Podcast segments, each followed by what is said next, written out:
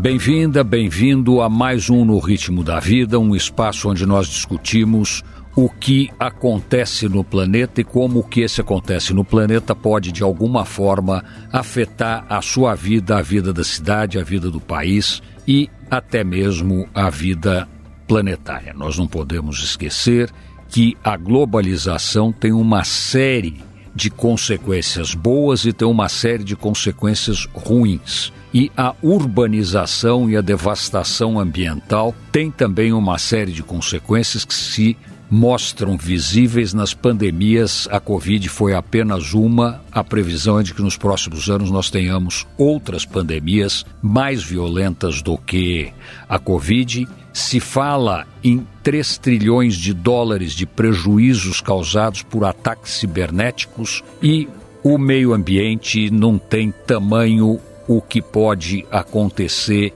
em termos de perdas de todos os tipos, é olhar o que está acontecendo no inverno, no verão europeu e surpreendentemente o Chile no meio do inverno está com 39 graus centígrados de temperatura. Quer dizer, está tudo de ponta cabeça, está tudo muito louco, mas nós temos que tocar a nossa vida no dia a dia.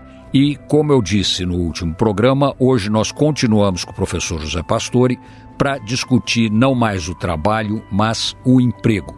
E aí nós temos algumas notícias que podem ser bastante interessantes, algumas análises que podem levar uma certa dose de otimismo para a população brasileira, que foi tão penalizada ao longo dos últimos anos, com taxas altíssimas de desemprego. Nós já estamos com desemprego na casa de 8%, que é um número muito baixo em comparação com o que aconteceu até pouco tempo atrás. E para falar disso, o professor José Pastore, de novo, a palavra é sua. Muito obrigado, é uma oportunidade boa poder falar sobre trabalho e emprego aqui neste podcast. É, este ano aqui, de 23, o Brasil está apresentando alguns traços muito positivos para a geração de emprego. As estatísticas já estão mostrando isso, não é? o emprego formal, todos os meses nós temos aí a geração de pelo menos 150 mil, às vezes passa até de 200 mil empregos formais. Há uma previsão que, se continuar dessa, nesse ritmo, nós vamos fechar o ano com quase 2 milhões de empregos formais novos. Além disso, existe todo o um emprego informal, que também é, faz parte da dinâmica da economia brasileira, que tem crescido. E esse crescimento das oportunidades de trabalho ele é devido a vários fatores. O primeiro deles é que só agora que nós podemos dizer que o comércio e serviços estão quase que totalmente recuperados da Covid, do, do problema da pandemia. As empresas uh, voltaram à atividade quase normal, o próprio home office agora está sendo reconsiderado. Várias empresas que estavam com 100% da sua força de trabalho em home office agora passaram a fazer apenas um dia por semana. O profissional que volta para o escritório, ele volta a consumir no, no bar, no restaurante, na loja, no transporte, na energia. Tudo isso aqui é uma roda que acaba impulsionando bastante a geração de empregos em decorrência dessa regularização das empresas e da mudança do home office para um tipo híbrido, digamos assim. Esse é um fator importante na, na geração de, de, de empregos. Um outro fator de grande importância é essa pujança do agronegócio. O agro no Brasil está dando um show, não é? é? Mundial, de uma alta produtividade, alta produção também. E o agro em si, ele não gera muito emprego, mas ele tem uma repercussão, tem muitas externalidades o agro, porque ah, onde está operando ali a empresa do agro, ali já localmente ela já gera mais emprego no comércio, no serviço, no setor público, nas escolas, etc, etc. Mas ela gera também mais adiante, não é? O, o, digamos, aquele que tem um bom resultado no agro é ele que vem comprar um apartamento grande, suntuoso, na capital de São Paulo ou no Rio de Janeiro, é ele que vai. Então a construção civil, nesse caso aí, acaba até sendo afetada pela pujança do agro. O agro tem muitas externalidades em termos de emprego. Isso é forte e deve continuar forte daqui para frente. Um outro fator que também conta muito para o emprego é o setor de infraestrutura. O setor de infraestrutura tem uma capacidade de geração de emprego direta grande, mas uma capacidade de geração de emprego indireto maior ainda. Né? Toda vez que você vai construir uma usina elétrica, por exemplo, gera muito emprego local, mas gera muito emprego para todos os insumos. E alguns projetos de, de infraestrutura estão começando a ser tocados pela iniciativa privada, uma vez que o próprio governo não tem recursos para poder fazer isso. Então, houve várias concessões feitas há dois, três anos atrás, que estão sendo implantadas agora. Dou um exemplo do 5G. O 5G, acho que faz uns dois anos mais ou menos que foi aprovado, mas as antenas todas e todo o equipamento de infraestrutura está sendo ainda implantado e vai continuar a ser implantado. Isso requer muita mão de obra, abre oportunidades de emprego. Infraestrutura é importante. Uma outra coisa ligada à infraestrutura, os estados e os municípios, durante a Covid, acumularam muitos recursos, ficaram com caixa cheio e muitos deles também se lançaram em obras, obras próprias do setor público. É a escola, é a ponte, é a estrada, é o fórum, etc, etc, que estão continuando. Então isso mantém também uma onda favorável de geração de emprego. E há uma onda nova, digamos assim, a nova fronteira dos empregos, que está ligado à energia e meio ambiente. Então, isso é uma coisa a, que está surgindo agora e que o Brasil pode ter uma oportunidade fantástica de gerar mais empregos, mas já há sinais de geração de emprego nesse campo, principalmente na preparação dos projetos, no planejamento das, da, dos programas de recuperação de carbono, por exemplo, porque o Brasil, com essa extensão de, de área e com essa possibilidade de plantar milhões e bilhões de árvores e fazer o manejo dessas árvores ao longo de muitos anos, é uma oportunidade muito grande de geração de emprego. Então, somando tudo isso, eu acho que a geração do emprego em si, sem entrar na questão da qualidade do emprego, está sendo razoavelmente boa este ano aqui. Agora, há alguns problemas que decorrem de um fato novo que está atingindo todos os países, que é a recomposição dos empregos ou a repaginação dos empregos devido à entrada de novas tecnologias. E sobre isso, se você tiver interesse, a gente pode explorar mais adiante.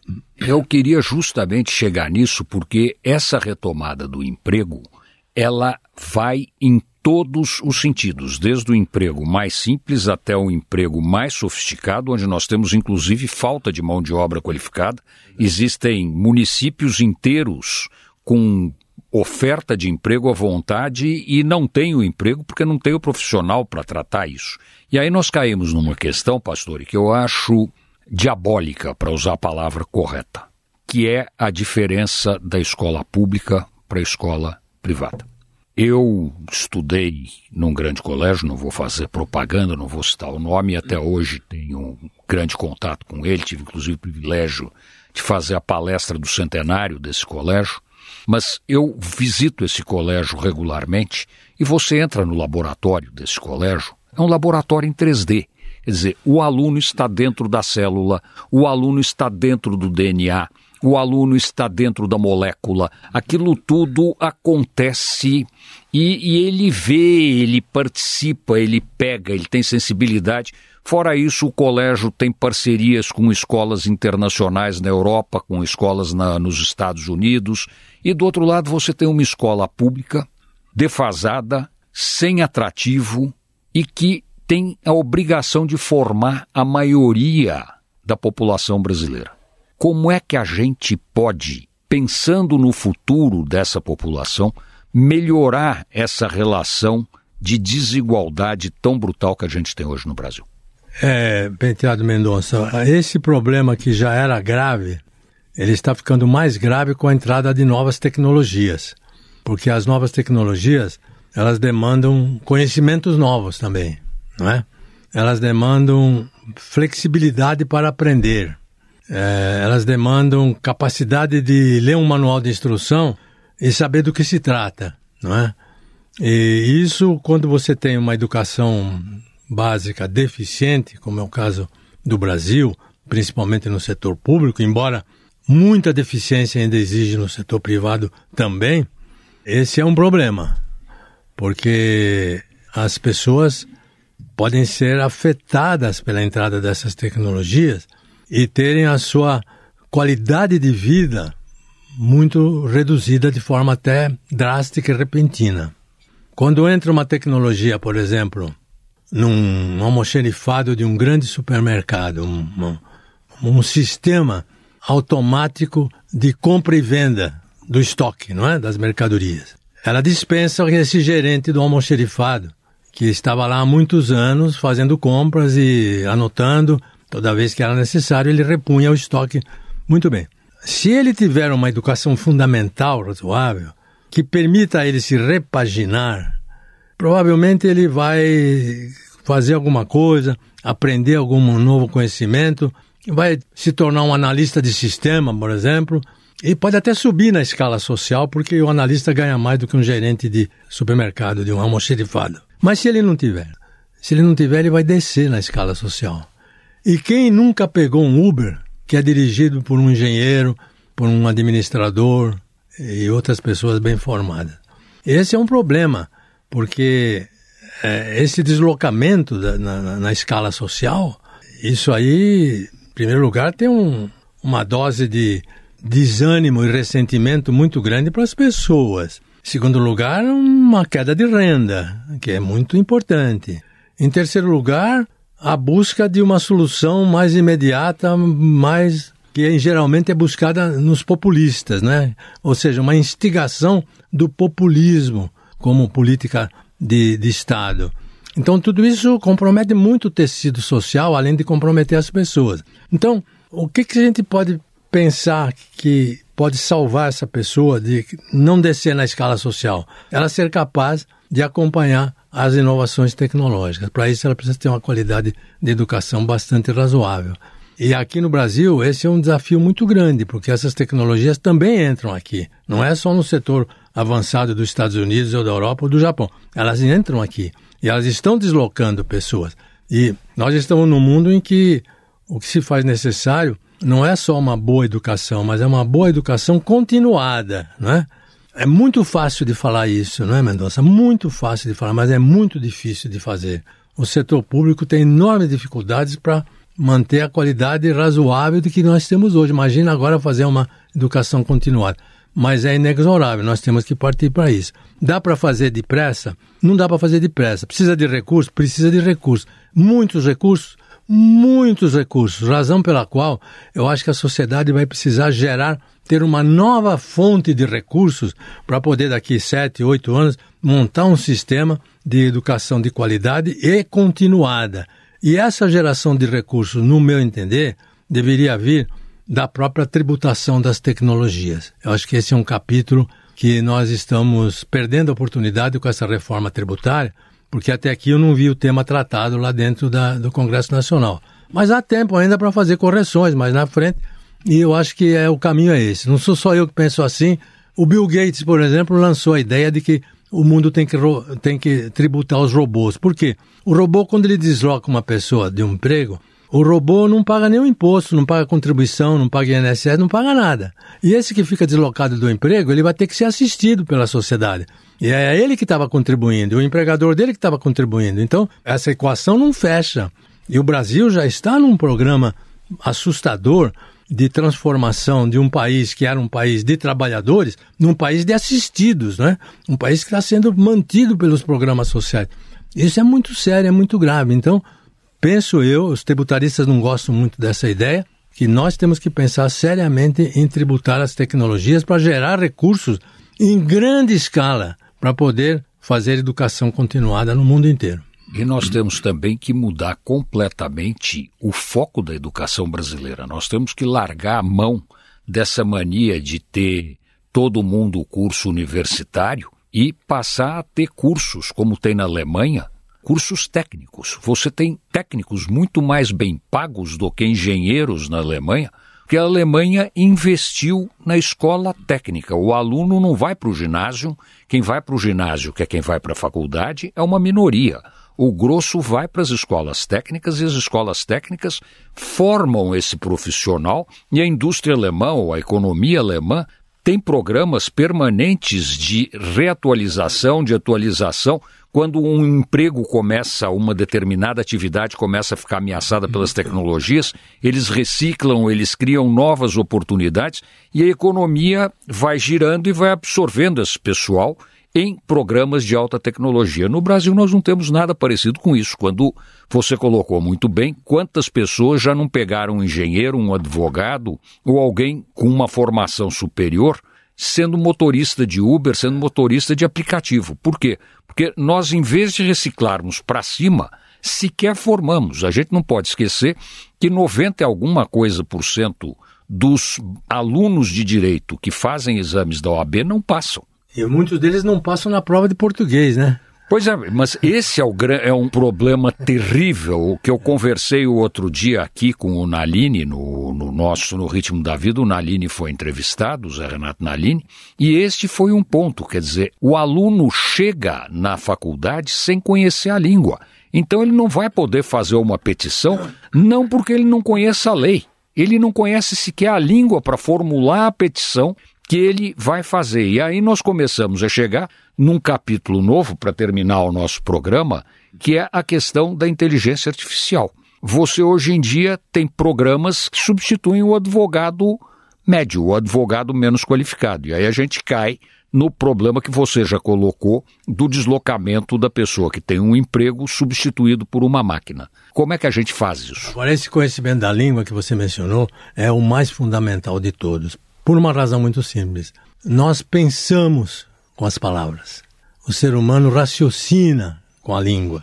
Quando nós estamos conversando aqui, nosso raciocínio é guiado pela língua. Quem não domina a língua não domina o raciocínio. Não, ele não, não é capaz de aprender a pensar, aprender a aprender. O importante para o mundo de hoje é ter condições de aprender a aprender. O domínio da língua é fundamental. Você citou o caso da Alemanha para resumir aqui, vários países da Europa têm o sistema dual que a Alemanha tem, a Áustria tem, a Escandinávia tem, o Japão também tem. Ali tem uma lição para nós, é o seguinte, essa necessidade de você ajustar educação com trabalho é um desafio que a escola sozinha não tem condições de fazer, porque ela não sabe qual é a demanda de profissionais que ela tem que preparar. A empresa sozinha não tem condições de fazer, porque ela não tem as técnicas didáticas e o aparelhamento para poder tentar. O Estado sozinho não tem condições de fazer, porque ele não conhece o mercado e nem tem também o ferramental. Ele tem os recursos para poder apoiar. Então, esse tipo de solução germânica que você citou só pode ocorrer, como acontece na Alemanha e outros países, com uma interface uma interligação entre as três partes: Estado, empresas e escolas. Nós temos uma semente disso no Brasil com o Sistema S. O sistema S tem integração entre empresa, escola e Estado. Mas ele ainda é pequena escala para o caso brasileiro. Ele tem pequena escala. Ele precisa crescer. Agora ele precisa crescer mantendo qualidade. Esse é um grande desafio. Mas o, o modelo está dado. O mundo já sabe que é só juntando empresa, escola e Estado é que nós podemos enfrentar esse desafio tecnológico que vem pela frente. E você acha que nos próximos anos o Brasil tem condição de fazer isso? Eu espero que sim, viu? Eu acho que, não sei se no, nos próximos de curto prazo, mas de médio prazo, eu acho que nós vamos encontrar o nosso, nosso destino, porque as oportunidades que nós temos para trabalhar, crescer e ganhar dinheiro nesse país são muito grandes. E essas forças vão estar por trás de alguma mudança. Eu acredito nessa, muito nessas forças aí. Eu agradeço muito ao professor José Pastore o privilégio de ter tido ele como entrevistado nos dois últimos, no ritmo da vida, com certeza o que ele falou é importante e o que ele falou pode servir de referência para uma série de tomadas de decisões dos nossos ouvintes. Muito obrigado, professor José Pastor, e eu espero ter você aqui mais uma vez. Eu que agradeço, viu? Foi um grande prazer.